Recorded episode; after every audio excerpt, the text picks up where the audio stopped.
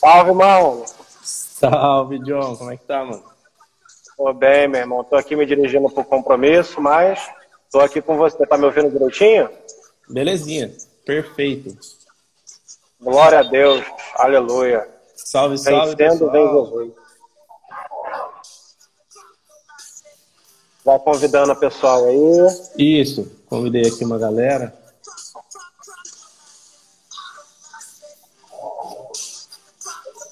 Vai chegando, pessoal. Vamos chegando.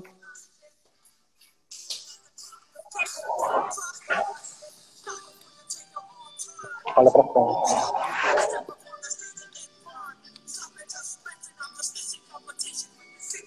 Hum.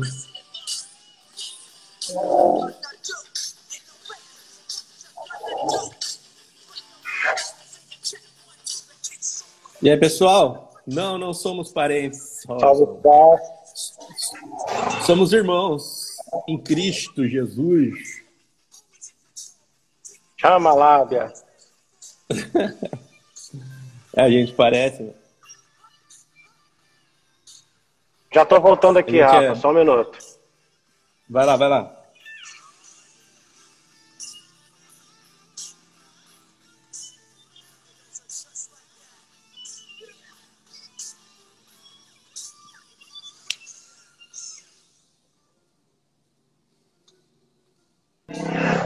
Nem saiu. pra mim aqui você nem saiu. Salve, salve. Ah. Seja bem-vinda. Tudo bom, gente? Boa noite, tudo bem? Boa noite. Tá todo mundo me ouvindo direitinho? Tudo, tudo bem, tá ótimo aqui. Ah, então tá. Glória a Deus. Deixa eu. Cadê o doutor? Vamos chamá-lo. Já deu 8 horas? 7 horas? De acordo com o horário de Brasília. Sete É. horas em ponto. Não fala em Brasília, não, Pamela. Por favor. Já vamos começar assim, né? Fala em Brasília, não. É. Ele é. Nossa! Não é É falar que começa a engasgar, tá vendo? Blindada. Tá ótimo. o... Ele não tá aparecendo aqui pra mim, John. Você que. Vai é o aparecer, brother já falei com a tiver assessora. Eu falei com a assessora dele já, vai aparecer já já. É, é, Beleza, tudo sabe bem? tá- Lula Tudo bem aí, Pamela? Lula já falou. Tudo ótimo, graças a Deus. Assim, na medida do possível, né? Porque Sim, Essa pra- frase aí eu já tô trazendo Tá pra vida, já tá no automático. É frase de elevador, né? Todo mundo fala, ah, tudo bem. Eu, eu Aí tava o cara fazendo- começa a contar as tristezas dele aqui, né? Começa a falar as merdas, só que a vida Pois tá é. porcaria. Eu tava fazendo um curso com a minha esposa ontem e a pessoa falou tudo, tudo é muito, né, cara? É difícil perguntar tudo bem, tudo é muita coisa, né? Exatamente. Eu, eu tô trabalhando com agora, entendeu? Agora, tá ok. Nesse Tá momento aqui, entendeu? Por enquanto, Legal. né? É, Você é a primeira vez que está com a gente, né? Participando aqui com o Inadequado, Sim. né? Eu agradeço muito aí o convite, fiquei super feliz. Já admiro o trabalho de vocês aí tem um tempo. Conheço algumas pessoas, fiquei bem animada. Que legal, legal. A gente Que agradece sua, sua presença aí hoje. Seja fazer bem-vinda, um- pá. Obrigada. E aí, se apresenta para quem não te conhece aí. Você é Pamela do Reino em Pessoa. Isso. Gente, para quem não me conhece, eu sou uma das integrantes do Reino em Pessoa. Sou evangélica, tá? Progressista, feminista da Igreja Batista. Sou carioca, sou de Duque de Caxias, professora de História, professora de EBD dos meus adolescentes também. É, estudo é, religião pela ótica de gênero, trabalho com lideranças femininas na Igreja Evangélica, pego todo aquele início de- da história protestante lá nos Estados Unidos no século XIX até a chegada aqui no Brasil. E a gente do Reino em Pessoa tenta fazer né, essa ponte entre o conhecimento acadêmico e a nossa vivência evangélica também aí nos meios, tudo numa perspectiva antifundamentalista, né? gente Muito bom.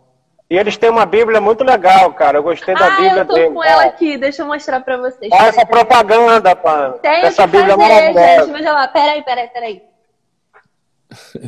Só que não adianta comprar a, a, capa da Bíblia bonita assim, usar uma versão. Ah, agora sim. Deixa, deixa eu fazer então, a minha voz de publicidade. Deixa eu fazer a minha voz de publicidade. Ó, oh, o Walter chegou aqui, aqui já. e aí, Valtinho? Gente, essa aqui é a Bíblia do Reino em Pessoa. Ó. Vocês podem conseguir ela pela loja Zoebook. Todo o valor está sendo revertido para trabalhos sociais, trabalhos de ajuda a famílias missionárias, tá? Mas principalmente nesse momento de pandemia, a gente está arrecadando cestas básicas. Então, essas vendas aqui, gente, é para essa causa, tá? As Bíblias são bem legais, você pode ter o seu nome gravado aqui, tá? Bonitas, ó. Tem uma frase linda aqui, que eu não sei se vocês vão estar tá vendo, que está escrita assim, ó. Para nós, Cristo e reino são inseparáveis, visto que Jesus é nada mais, nada menos que o reino de Deus em pessoa. Essa frase é lindíssima. E aí você pode Muito escolher bom. o modelo de Bíblia que você quiser e usar essa capa aí. Dá essa força pra gente. Legal, muito bom. Muito ó, o Glauber chegou aí, ó. Glauber chegou. Ô, Pamela, é, não sei se você já conhecia a Agnes, mas ela se assemelha muito no que você faz. Porque ela, tam, ela, também é da Batista Feminista e ela é historiadora também, a formação dela, se eu não me engano. Mentira! Amei! Sim. Eu não conhecia a Agnes. Não Bom, conhecia. depois vocês trocam mais ideias aí. Ah, é bem certeza. interessante. Boa noite, Oi, deputado! Boa noite! Com você. Que alegria! Alegria, alegria. Mais uma vez, Cláudia. É o voto que eu não me arrependo, graças a Deus, cara. Representando minha, minha nova mas... Friburgo. Mas que responsabilidade ouvir isso, né? É, cara. É um voto que eu não me arrependo de maneira alguma. Me Sim. representou eu tive uma alegria esses dias que você pôde dar a confirmação do juiz ladrão. Foi o grito de gol do Copa do Mundo. E agora eu até Voz atrasei dois, atrasei dois minutinhos aqui, três minutinhos para entrar, porque estava terminando também essa fase do julgamento no Supremo, né? Porque hoje o plenário pois é. confirmou, é. né? Acabou de acontecer. Agora é juiz ladrão mesmo, não tem jeito. É, ainda não foi a suspeição. Essa que votou agora foi a incompetência. A gente espera que seja mantida a suspeição e a reversão dessa Sim. agenda ultraliberal de desmonte, né, que foi legitimada pela Lava Jato, aí, com todas as suas articulações. Dinheiro que a gente perdeu, né, Glauber? Quantidade de dinheiro que o país perdeu por algo com uma justiçaria banal, abobada, típica de um tribunal viciado, uma coisa horrível, né? É, saiu, eu não sei se vocês viram, saiu uma reportagem muito boa do Le Monde, né? Onde eles fazem o passo a passo da preparação das articulações da Lava Jato com o governo dos Estados Unidos até que a operação fosse legitimada no Brasil. Essa matéria do Le Monde, quem não teve a oportunidade de ver, vale a pena, né? Porque eles fizeram um trabalho profundo de investigação, mas ao mesmo tempo de um conjunto de fatos públicos que passaram alguns desapercebidos e que foram juntados, né? Tá muito importante essa matéria. Amém. Glauber, meu irmão, quero apresentar para quem não conhece, estamos hoje com o deputado Glauber Braga, filho da saudade Braga, minha prefeita preferida, a prefeita do meu coração. E Lembro até da música, já cantei várias vezes, eu gosto. Só não vou falar mais do partido que eu não gosto mais do partido. Mas a, a música é boa, a prefeita era boa e o deputado, sem dúvida, é aquele que eu me orgulho todo ano do voto. Seja bem-vindo ao Inadequados. Obrigado. Eu sou o pastor Bom. Já estivemos antes. Esse é o Rafa, que está aqui. E essa é a Pamela, Prazer, também, que vamos estar tá trocando essa ideia hoje, Olá, Glauber. Rafa, a gente veio falar hoje, Glauber, é, algo legal, porque eu, eu, tô, eu, vim, eu tô no compromisso, eu vim aqui passar para deixar uma pergunta para você, Glauber. Glauber, a gente viu que os evangélicos eles tiveram um papel importantíssimo na última eleição. Vamos falar dos cristãos em geral. O discurso do cristianismo, o discurso da Bíblia, o discurso de Deus, o discurso da moralidade foi capturado de alguma forma distorcida e trouxe para a gente consequências hoje que vivemos desde 2019, um presidente inapto para exercer o poder.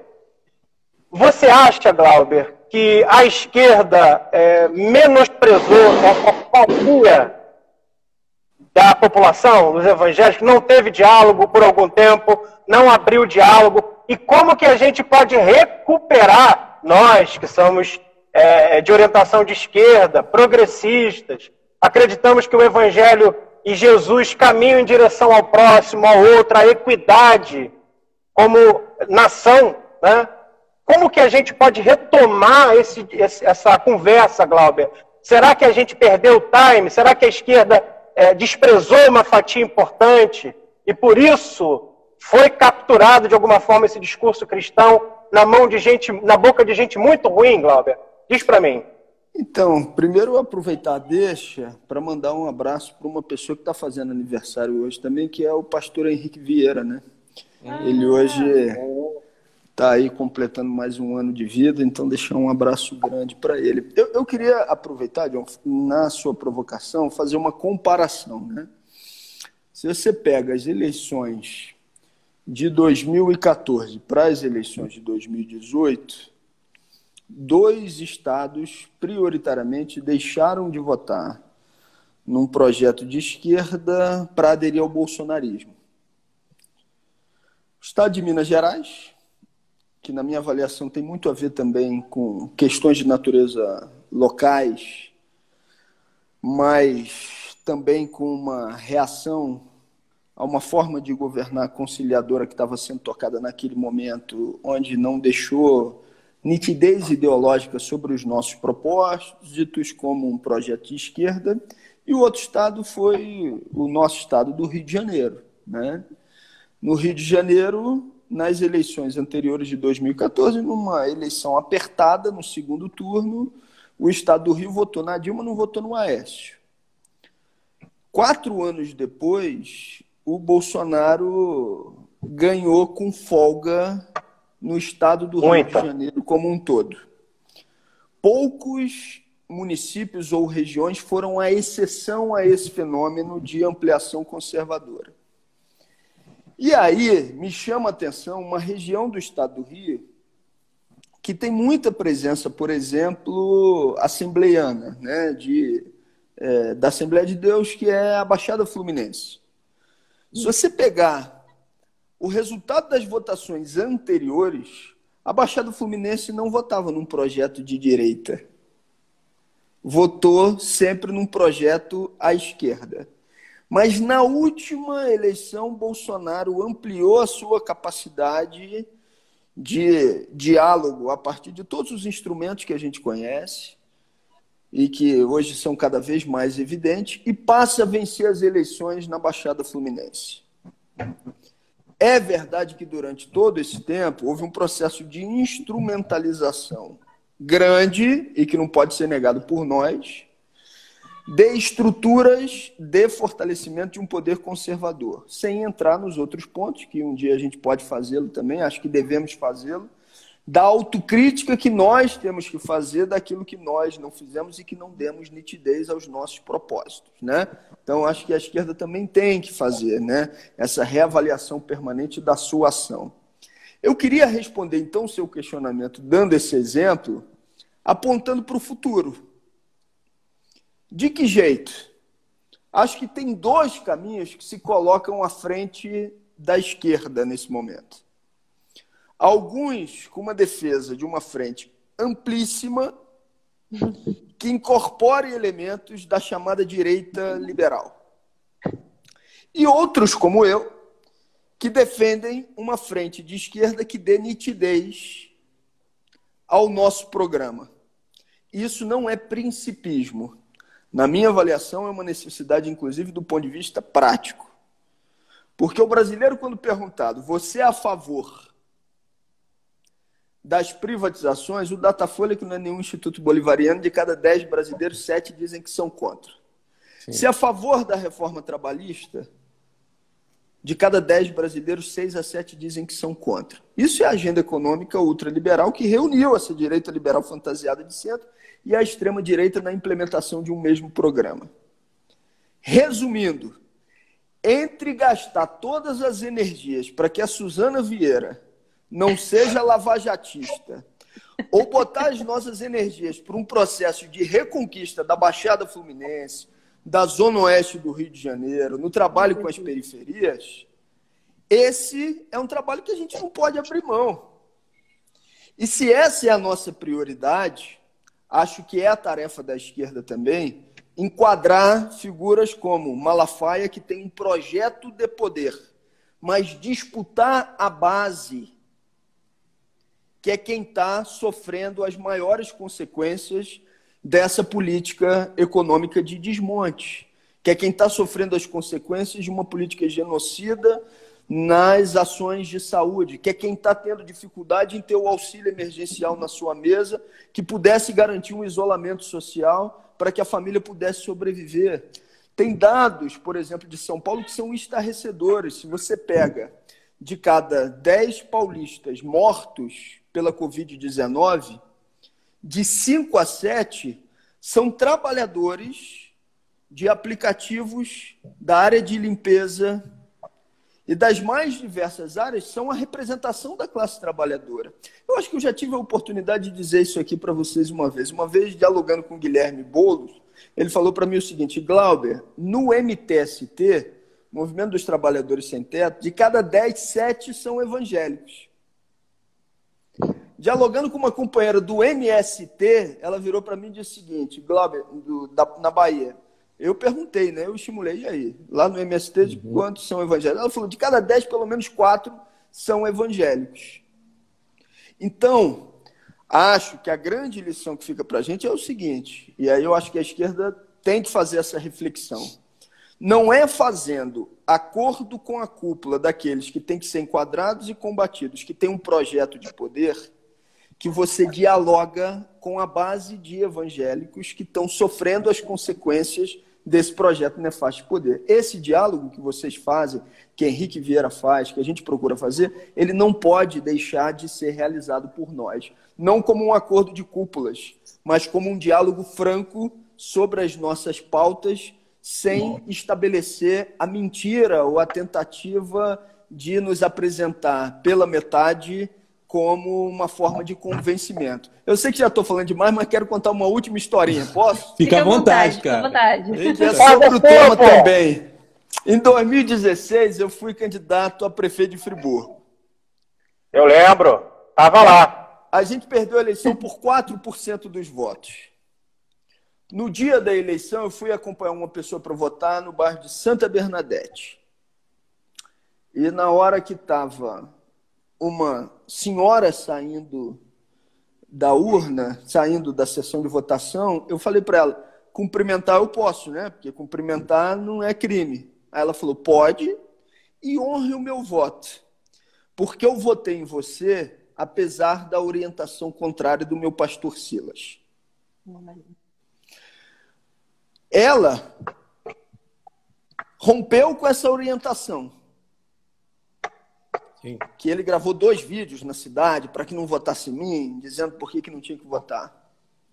Mas muitas pessoas. Você estava na frente em pesquisas, né, Cláudio? Estava na, na, frente em pesquisa. A gente perdeu na reta final mesmo uma campanha de ataque muito maciça. Então, a esquerda não pode imaginar que vai conseguir competir com esse tipo de estruturação dialogando com os eleitores exclusivamente no período da campanha eleitoral. Sim. O nosso diálogo, a presença nos territórios, a articulação com a sociedade civil organizada tem que ser permanente. Porque aí, inclusive, o ataque eleitoral que seja mentiroso, ele passa a não ter o efeito que normalmente essa turma tenta potencializar. E não é nos escondendo, eu aprendi muito isso, ou seja, não é moderando aquilo que nós somos, é dizendo, olha, eu defendo isso, me abro aqui para ouvir as suas divergências, mas não quero esconder de você o que eu sou. Né? Eu acho que esse trabalho e essa reflexão nós da esquerda temos que fazer, sim, respondendo objetivamente a sua pergunta. Legal. É, eu ouvi que foi onde a gente deu mole, né, cara? A gente dialogou pouco. A gente não levou a nossa ideia de política é, da esquerda para a base evangélica, para trocar essa ideia. Para desmistificar sim. o tanto de fake news que colocaram né? Botaram a Manu com umas tatuagens feias, sabe? Eles fazem. Gente, é, vocês um não têm noção do que foi. Porque assim, Glauber, eu sou de Caxias, Baixada Fluminense. Eu sou de uma igreja evangélica, eu participei tanto de igreja de bairro, então eu estou sempre passando em igreja de comunidade independente, de periferia mesmo, prego, canto nessas igrejas e tal. Então a gente está ali por dentro do que está rolando. E nos grupos de WhatsApp, cara, da minha outra igreja, dos lugares que eu participava dos jovens, gente, rolava essas fake news escabrosas. Eu tive discussão com líderes meus falando que existia kit gay montado pelo pessoal dentro das escolas. Eu sou professora. Minha mãe também é professora da rede pública, a gente nunca viu isso. E a gente tentou, tentava trazer isso para as pessoas e elas tinham uma resistência absurda, porque parece que são palavras que disparam gatilho, né? Porque toda a linguagem foi ressignificada e tudo é político, mas assim, de um jeito que atrelou que você vai falar de direitos humanos, automaticamente a pessoa já associa um espectro político e não uma questão de dignidade.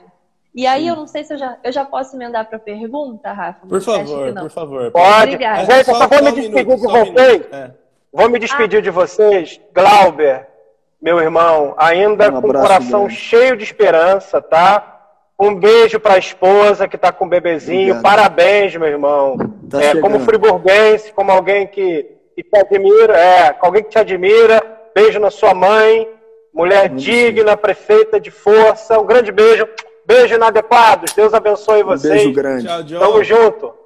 Até mais. Tchauzinho. Mais é... uma vez, obrigado.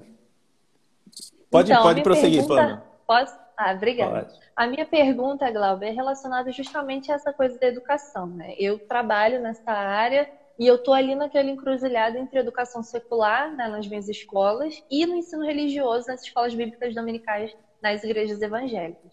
Aí o que eu sei de levantamento assim, estatístico é que aqui no Brasil a gente tem mais igreja do que escola. Né? Isso não é muito difícil da gente ver, principalmente nas periferias, que a presença das escolas é massiva. Né? E nisso a gente percebe, a gente que é de favela, que foi criado dentro da religião evangélica, que o nosso espaço de sociabilidade assim, começa na igreja a nossa noção de cidadania, de comunidade, de lazer, de cultura, está muito associado ao espaço da igreja. E a maioria né, do, do, setor evangélico hoje no Brasil é de mulheres negras, né, de baixa renda, de baixa escolaridade. E aí eu achei muito interessante você falando que faltou um pouco de nitidez nas pautas né, que a gente de esquerda defende. Eu acho que isso é uma chave, né? E como lidar com essa acessibilidade do nosso discurso com essas pessoas né, que têm baixa escolaridade, que estão muito influenciadas pela moral cristã. E aí a família é um centro muito importante. Tudo que sai da ordem dessa família tradicional, as pessoas se sentem ameaçadas, né? E eu queria ver, porque assim, o pessoal é um partido que, que aponta para essas pautas, que defende esse grupo, mas que tem pouca expressão popular, né? Não é muito abraçado. Eu falo como uma pessoa da Baixada Fluminense, que eu voto sempre nos candidatos do pessoal aqui, mas o, a, a expressão de votos deles é muito baixa. E vocês estão mais ali populares dentro das elites intelectuais. Qual é o desafio de vocês de superar esses obstáculos e essas barreiras, assim, principalmente no sentido de uma linguagem que seja mais acessível a essa população? O que, que vocês refletiram? Assim? Bacana, tem crescido, mas ainda tem um, um longo caminho, né? A avançar, Sim. percorrer.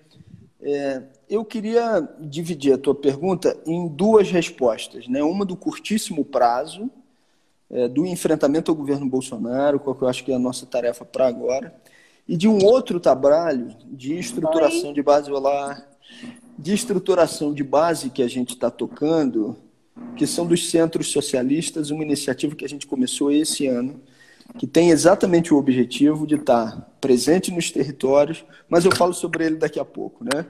No curtíssimo prazo, no enfrentamento ao Bolsonaro, acho que é uma tarefa do pessoal trazer para o nosso lado aqueles 30% que já têm migrado para uma posição de oposição e que avaliam o governo negativamente. A gente teve durante o último ano um empate social, né? 30% de apoio a Bolsonaro, 30% de rejeição e 30% no meio do caminho formando convicção. As últimas pesquisas já dão uma indicação diferente. Há uma migração de parte significativa dessa população que estava avaliando o governo como regular para rejeição. Agora, é, a que preço, né? Ou seja, a tudo que a gente está sofrendo hoje, que é uma tragédia em todas as proporções. E Bolsonaro, então, ele trabalha para que os 30%, 20% a 30% daqueles que apoiam o seu governo sejam convertidos em militantes fascistas. Esse processo permanente dele de articulação, de falar para a base e de falar de um jeito que venha a ampliar a capacidade de intervenção direta contra os inimigos que somos nós, é a tentativa da formação de uma base fascista que possa garantir a presença do governo no aparato institucional a partir da rua. Acho que é uma tarefa da esquerda transformar aqueles que já rejeitam o governo Bolsonaro em militantes antifascistas com a capacidade de defender um projeto de esquerda e de diferenciar o que é o Bolsonaro e do que somos nós. Mas basta a gente dialogar com essa base que já rejeita? Não. Acho que a gente tem que ter uma janela aberta para que aqueles que estão migrando para uma posição de rejeição às políticas de Bolsonaro venham para o nosso lado. Nesse sentido, o eu te avisei só não vai resolver não. o problema, né? É. Ou seja, a gente tem que fazer com que as pessoas possam estar dialogando com o projeto. E aí a gente dando nitidez. Por exemplo, Bolsonaro está tocando as políticas de privatizações e as políticas de ataque ao Estado nas suas garantias sociais. Demonstrar o que é um projeto de esquerda em relação àquilo que está sendo tocado por ele. Demonstrar que se tiver uma privatização da Eletrobras como eles estão defendendo, que você vai ter um aumento do preço da conta de luz, e com o aumento do preço da conta de luz, aqueles que são mais penalizados são os que têm os menores rendimentos, que é o que já está acontecendo, por exemplo, na Petrobras. Eu acho que é a nossa tarefa também estar tá dialogando com, sobre esses temas que pareçam complexos, mas que estão diretamente ligados ao cotidiano das pessoas.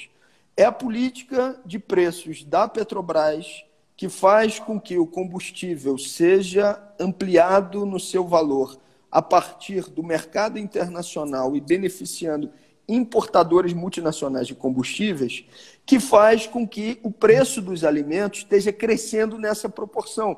Porque uhum. boa parte do território brasileiro ele é, é, abastecido a partir dos canais rodoviários, das rodovias, dos caminhões, dos carros, do frete que acontece a partir desse instrumento. Então, dialogar sobre esses temas do cotidiano das pessoas, e não só exclusivamente com aquelas pautas que teoricamente já são identificadas como as pautas da esquerda, eu acho que é fundamental. Porque nada é ser mais de esquerda, de diálogo com a classe trabalhadora, do que falar da comida na mesa. De falar uhum. daquilo que precisa ser feito para que a pessoa possa sobreviver. Então, acho que essa é uma das nossas tarefas imediatas, né? E a gente tem se dedicado a isso no mandato. Uma tarefa de formação de base, que a gente também tem se dedicado a ela e que começou com um diálogo feito comigo numa live como essa, como a gente está tocando aqui, com o professor Alisson Mascaro.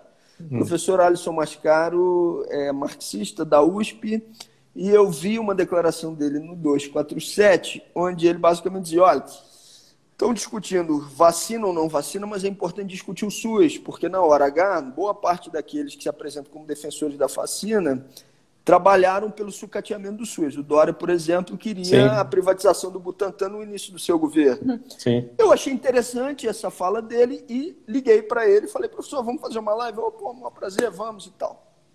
E aí, na live, quando você fala entre aliados, você pensa que tudo que você vai perguntar a outra pessoa já vai responder o que você está pensando, né? Ou seja, somos aqui, camarada.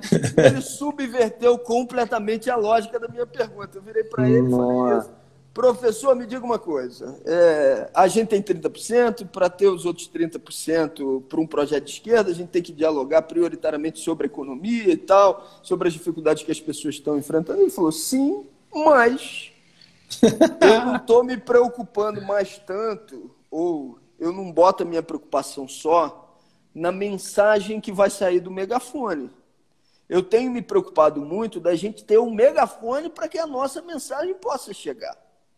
Eu falei, mas professor, e aí? Como é que faz? Aí ele falou da ideia que ele já vem defendendo há bastante tempo dos centros socialistas. E o que, que são os centros socialistas? Comunidade, uma porta na comunidade, que não se apresenta como centro social ou comunitário, se apresenta como centro socialista, porque a apresentação do nome ela já vem num processo de disputa social de narrativa também, né? Ou seja, aquilo que a gente falou no início, de não se apresentar pela metade, procurar se apresentar por completo.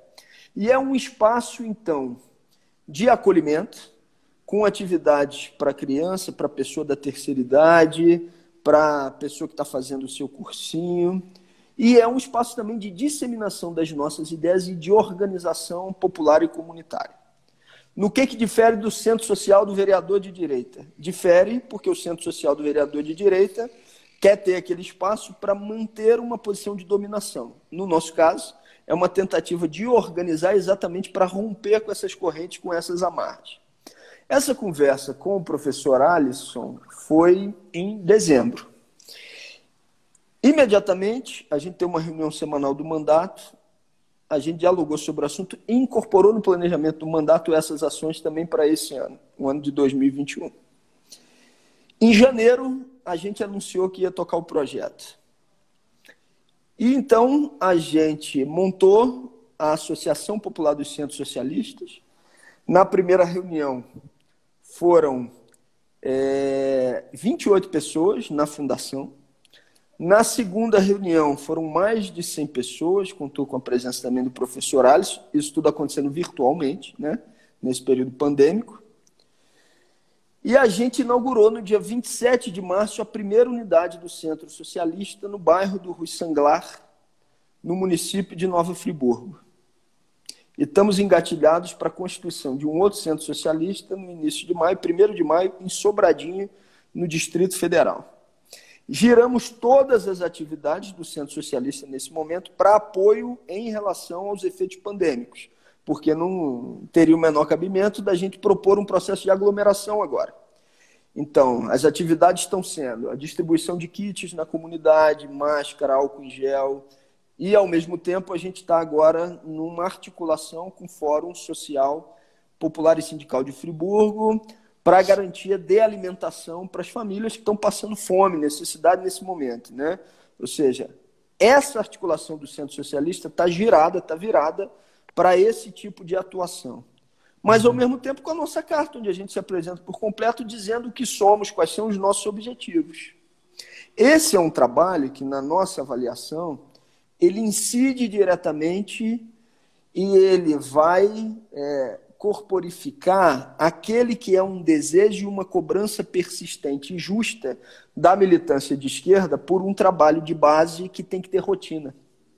Porque a gente sabe que várias organizações, entidades, movimentos já fazem esse trabalho de base e cabe a nós apoiá-los.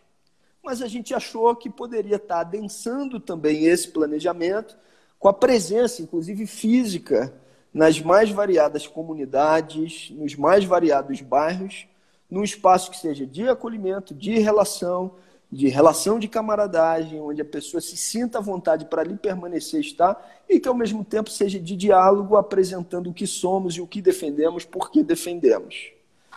Inauguramos no dia 27 lá no Rui Sanglar, diferente do que pensaram, que ia ter um monte de bolsominion extrema-direita tentando arrancar a placa e tal, não sei o uhum. quê. Estamos sendo muito bem acolhidos pela comunidade local, gerador de uma curiosidade, inclusive, do que está acontecendo, do que está funcionando por lá, e atuando na vida real das pessoas e não na abstração. Né? Ou seja, a vida real, nós não escondemos as teses que defendemos, nós a apresentamos, mostramos, inclusive, é, o porquê daquela vivência que está sendo realizada, ou tentamos construir, junto com as pessoas, né, uma mobilização que demonstre que o imediato tem uma relação com o estrutural, né?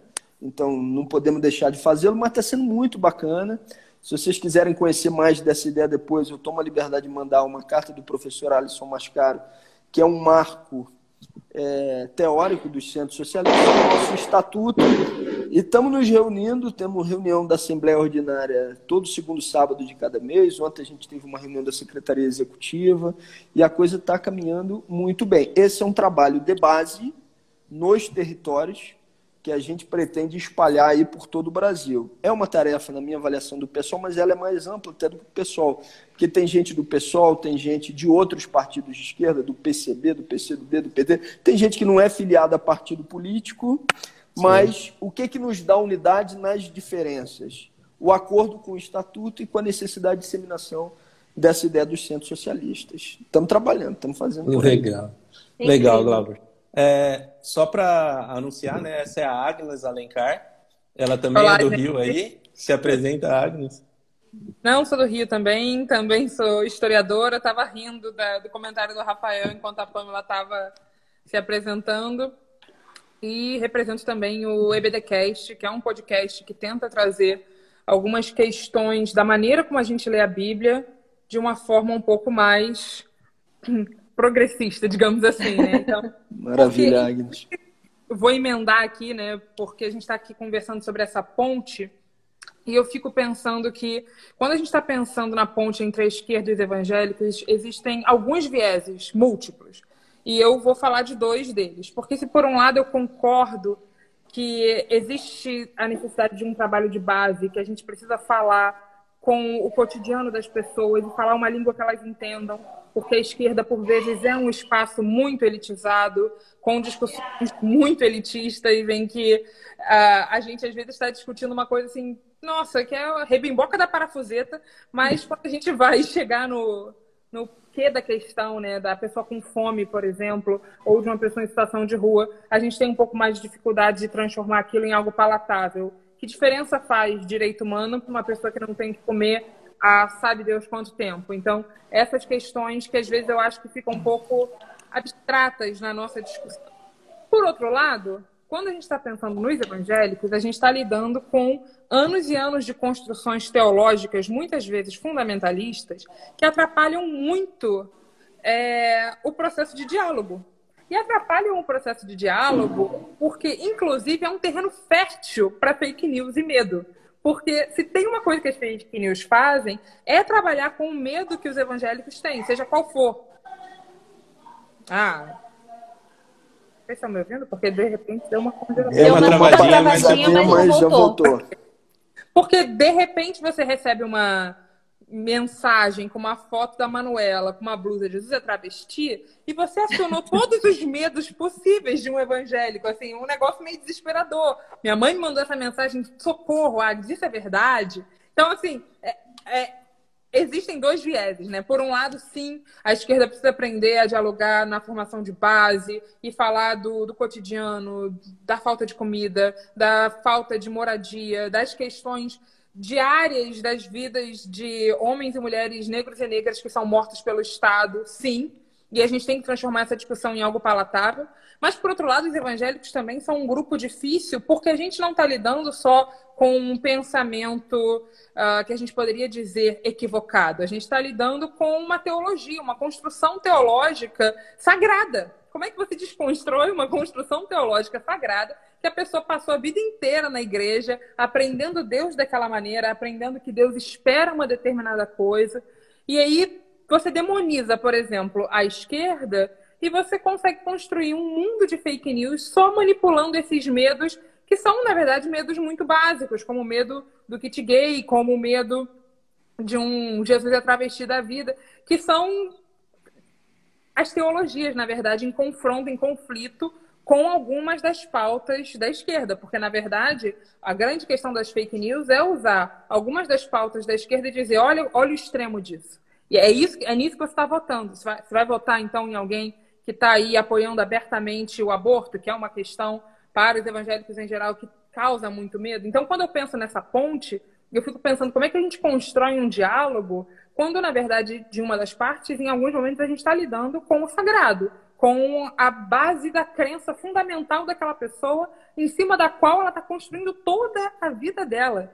Eu acho que é realmente um desafio. Joga aí a bola para vocês discutirem sobre.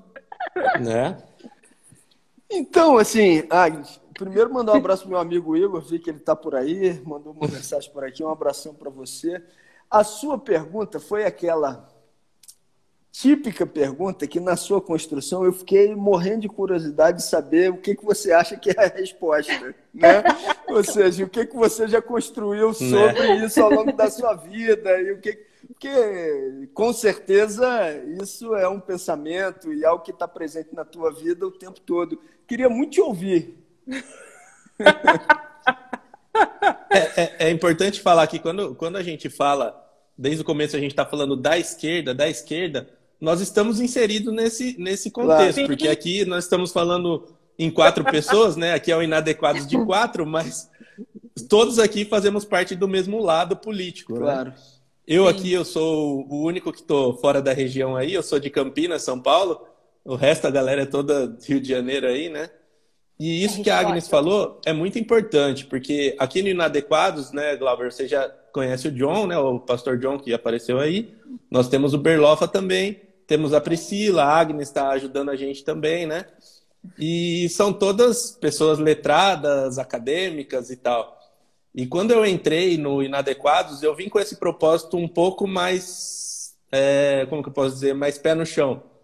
Eu sou, eu tenho o terceiro ano completo, né? Eu sou formado, tal, fiz algumas faculdades, não terminei nenhuma. Hoje eu trabalho numa oficina de bomba hidráulica e eu dialogo com, com pessoas que não têm esse conhecimento todo, né?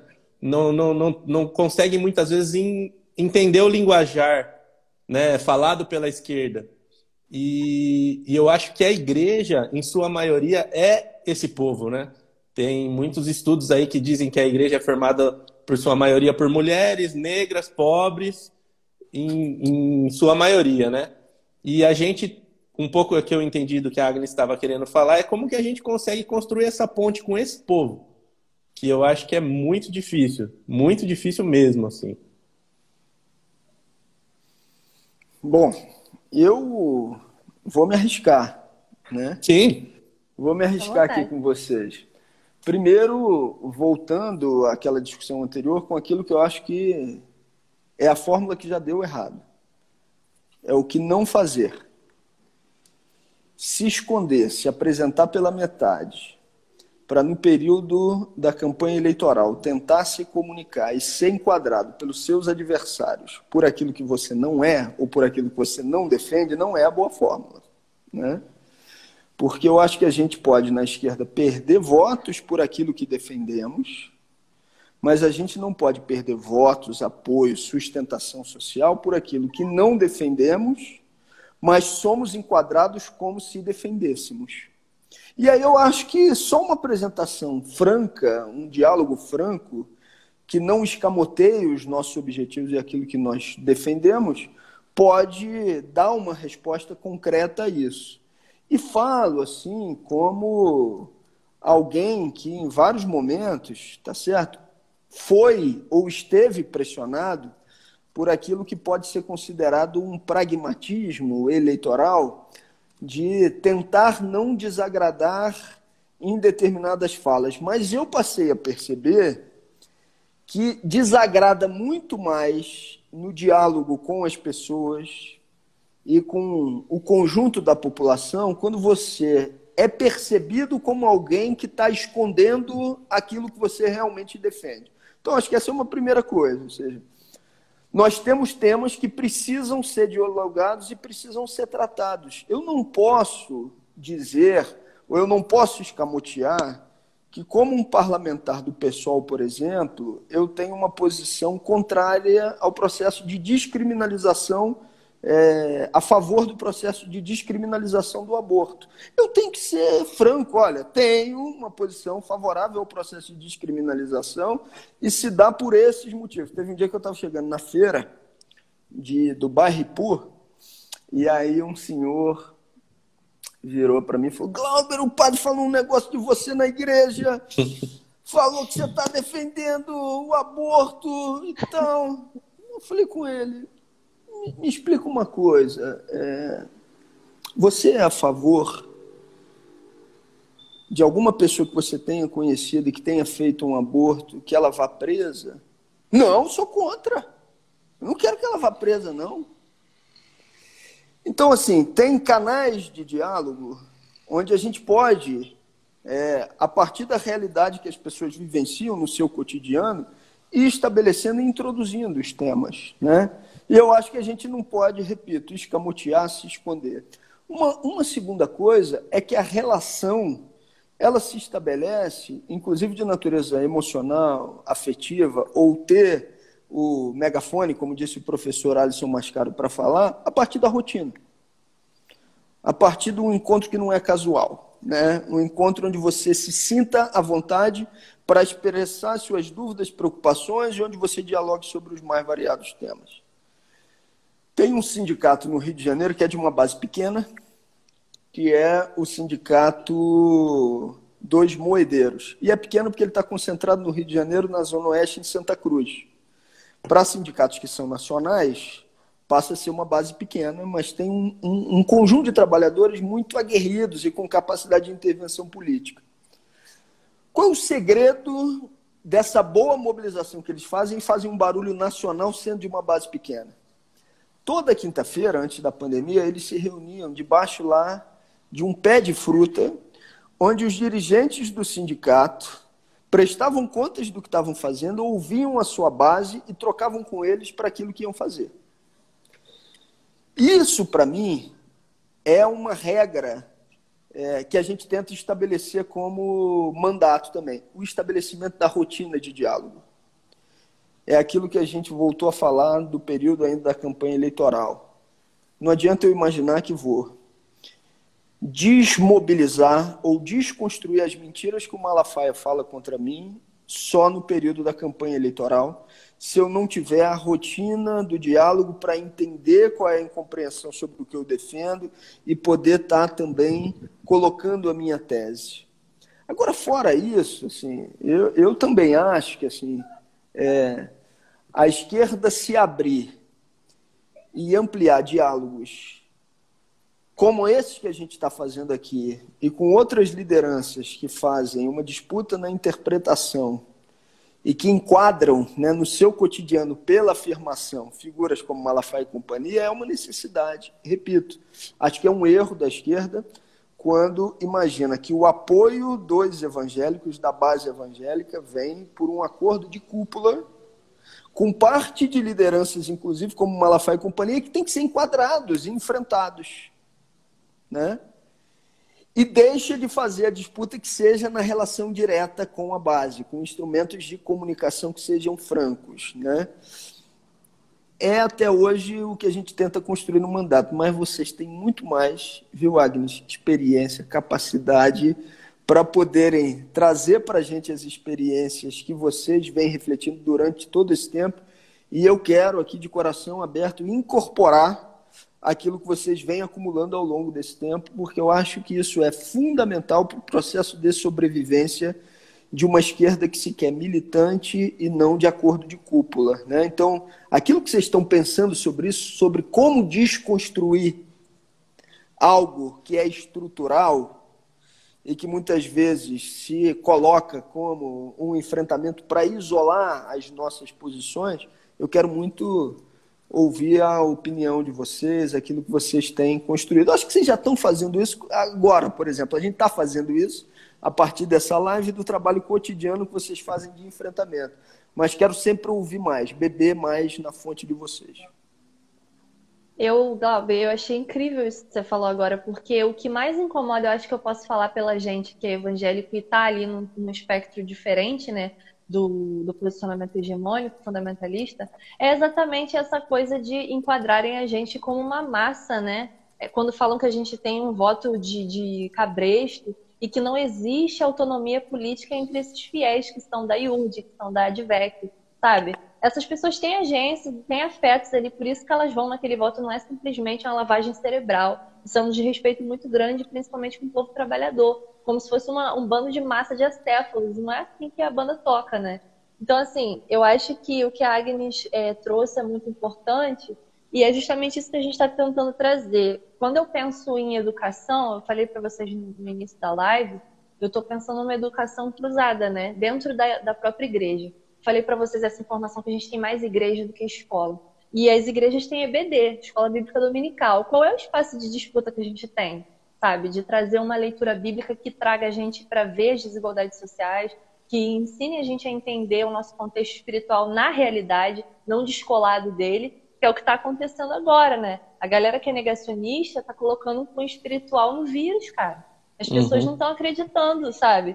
Então acho que é, é, é, bem por aí mesmo. O diálogo e a rotina. E aí eu faço um convite a todos os desigrejados, não tenho nada contra vocês, mas no espaço de disputa mesmo, a gente tem que ocupar as igrejas, galera. Não dá pra gente desistir da igreja agora, entendeu? Porque é. é, é o ponto de divergência que vai ter. A gente ali trocando ideia com a tia da cantina, com as irmãzinhas de oração, o culto de consagração em jejum, que conectar essa galera que toda que tem um voto em massa é quando a gente está ali junto.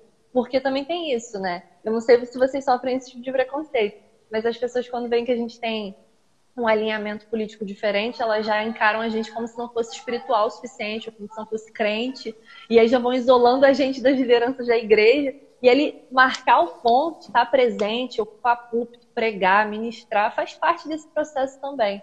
Eu acho que isso que você trouxe com essa formação né, dos espaços socialistas aí também é uma chamada para a gente que é de dentro da igreja, sem dúvida. Não, Sim. com certeza. Eu acho que quando a gente pensa em formação de base, existe essa formação de base, vou colocar entre muitas aspas, porque eu não gosto desse termo, né? Secular. Para mim, são, é tudo uma coisa muito integrada, né? E existe a EBD. Quando a Pamela falou da EBD, eu pensei, gente, para mim, esse espaço da escola bíblica é o grande espaço de disputa de narrativa. E é o grande espaço de construção de outras possibilidades de leitura do texto bíblico.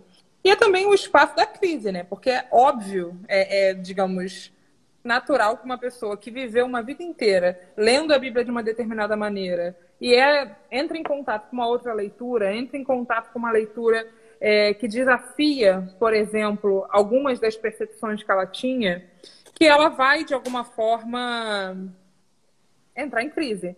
Então, eu também dou aula de escola bíblica dominical na minha igreja, que é uma igreja batista, é uma igreja tradicional, bem conservadora. É...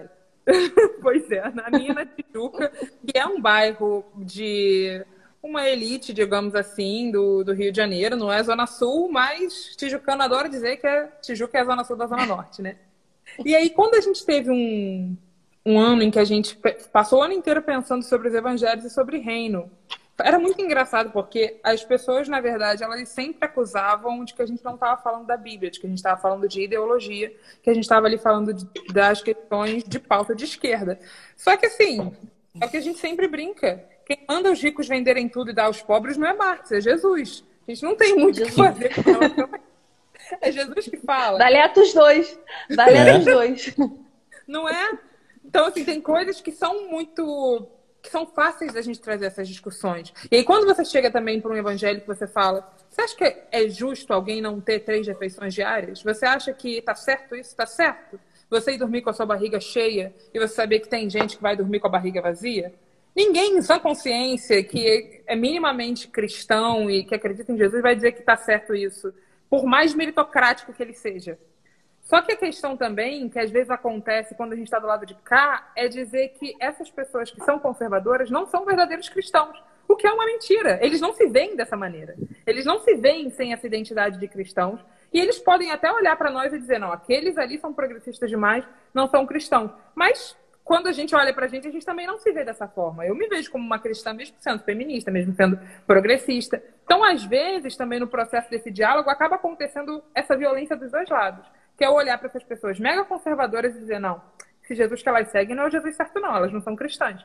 Ou elas olharem para mim dessa forma também.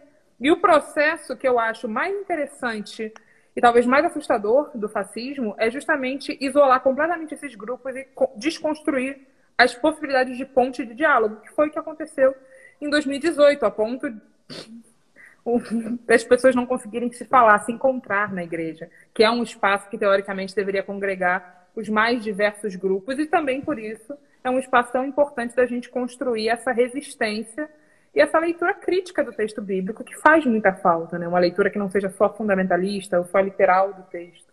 É um processo não, desafiador. Eu, eu não sei se eu não sei quanto tempo a gente ainda tem, mas eu queria fazer uma pergunta. Posso? Claro. Claro, fica à vontade. A minha, minha pergunta é essa, assim, se vocês sentem, por exemplo, de 2018 para cá, se tem se multiplicado iniciativas como a que vocês tocam, é, de uma interpretação que não seja fundamentalista do, é, da Bíblia, como é que isso tem acontecido? Ou seja, é, vocês sentem que tem crescido também essa movimentação dentro das igrejas? Sim, Olha, Glaucio, é... desculpa, fala, Rafa, eu tô... Não, perdão, eu, eu, Pamela, não, não tem problema. Eu só vou começar porque eu, eu faço parte aqui do Inadequados, né? E a nossa igreja é a igreja da garagem. O nosso movimento surgiu realmente nesse período da eleição. De, desse momento que muita gente saiu da igreja devido a, a, aos líderes é, quererem impor o voto no Bolsonaro e muita gente não não aceitava isso e foi saindo da igreja, saindo da igreja e o inadequado surge aí.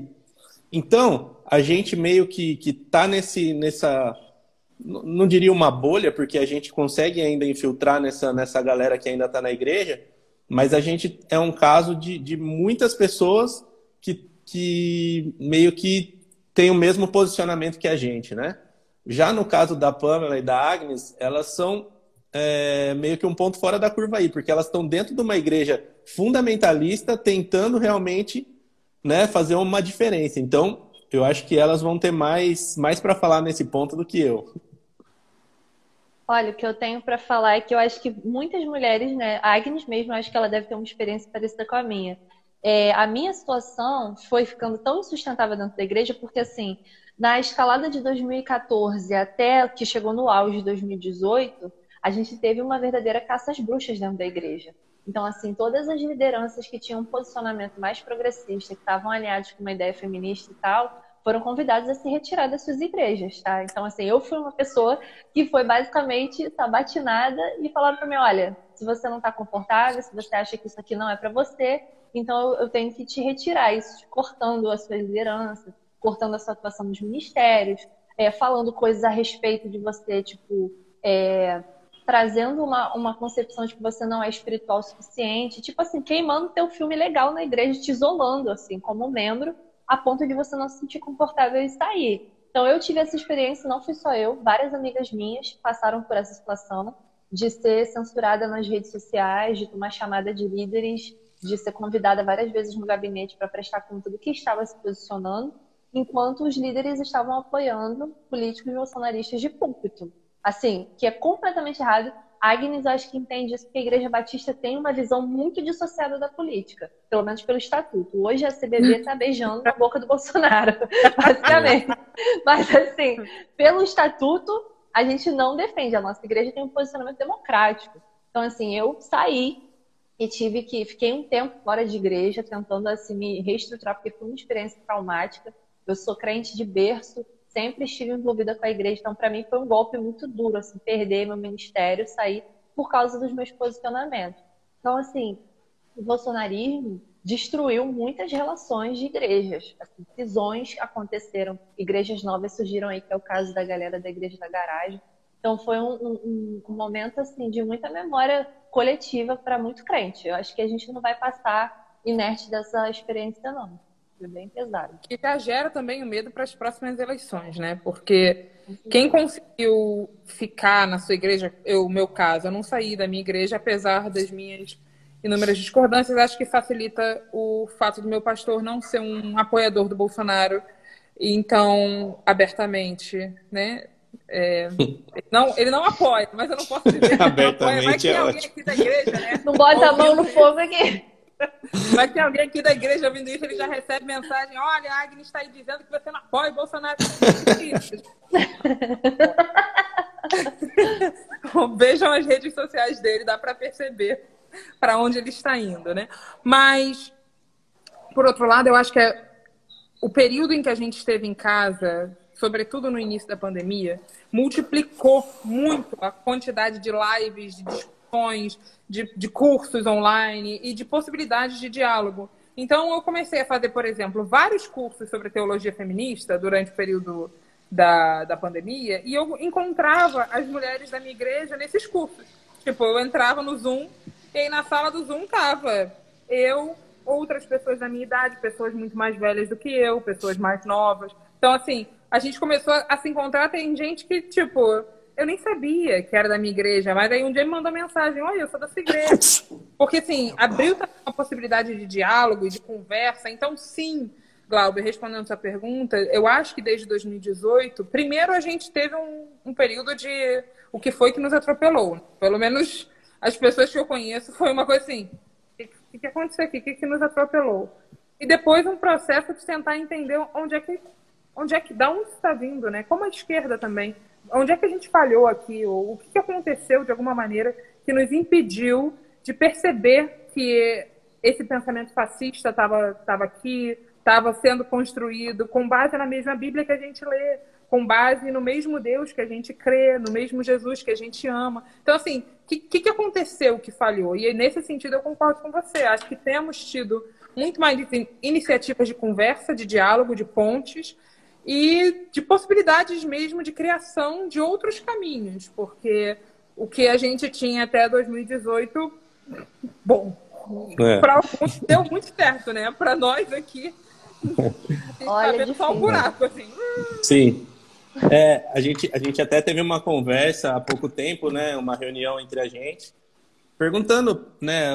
conversando sobre qual destino a gente teria aqui no Inadequados, né? O Inadequados foi formado com um propósito e a gente chegou a discutir sobre o, o, o que ele seria, né?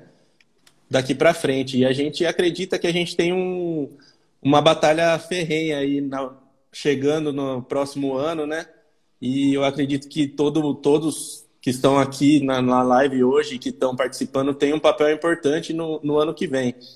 É, eu quero primeiro agradecer o Glauber por disponibilizar um tempo aí por estar com a gente. Eu sei que sua agenda é corrida e, e é muito importante ter você com a gente, conversando com a gente, né? E antes de pedir para você se despedir, eu queria aproveitar e, e, falar assim que nós, né, nós estamos, nós sabemos no nosso papel como cristãos, como eleitores, né, e o que a gente precisa é, melhorar para o ano que vem, para tentar fazer um papel melhor, para trazer mais pessoas para o nosso lado. E eu queria que você, ao se despedir, né, é, falasse o que você pensa, o que, que, o que você dá uma dica do, do que a gente poderia fazer melhor para poder conversar e dialogar mais com essas pessoas que a gente que está inserido nesse meio tem esse papel, entendeu?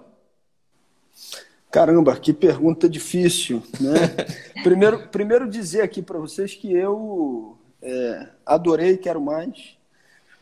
Espero que vocês me convidem novamente para a gente poder bater esse papo. E eu digo Pô, será um prazer. É e eu digo que a pergunta é difícil porque vocês tem muito mais elementos na relação de convivência cotidiana para saber identificar a melhor forma de encaixar a mensagem, a forma de trazer para um diálogo sobre os temas que são relevantes. Mas eu acho que a gente tem sim uma, uma missão coletiva, e aí eu acho que é para todos nós, né? Que é fazer um enfrentamento ao que é a representação do fascismo sem uma orientação que seja lateral. Como dizia Brizola, sem custear o alambrado, né? dizendo com todas as letras o que a gente está vivendo e por que estamos vivendo. E eu acho que esse diálogo se estabelece no dia a dia, demonstrando que as dificuldades que as pessoas estão enfrentando na sua alimentação, elas não vêm exclusivamente de um período pandêmico elas vêm de uma política intencional que foi colocada em prática, ultraliberal, que tira os direitos sociais da Constituição brasileira e que teve um grupo, um campo político que trabalhou para isso, que foi a extrema-direita e a direita liberal, que se fantasia de centro para implementar essa agenda para beneficiar uns poucos que estão no topo da pirâmide. Então, demonstrar, eu acho que esse. Porque isso já é é, já está na vida do povo, as pessoas já compreendem isso. Você pega as pesquisas, já estão indicando também, né? Quando se pergunta lá, Bolsonaro governa para o rico ou governa para o pobre? A maioria absoluta, inclusive daqueles que votam nele, diz que ele governa para o rico, né? Só Sim. que os ricos, aqueles que estão no topo da pirâmide, eles são a minoria na sociedade brasileira. Estabelecer esse diálogo, mostrando aquilo que a gente falou no início, com nitidez, o que, que nós defendemos, e ao mesmo tempo mostrando que aquilo que está acontecendo agora é resultado de uma política que pode ser modificada pela vontade consciente de mulheres e homens, brasileiros e brasileiras, nos todo diálogo ele é necessário para que a gente tenha um número maior de pessoas para o enfrentamento e para o enquadramento total do bolsonarismo, eu acho que a gente tem que fazer. Aí repito aquilo que tinha dito no início, né?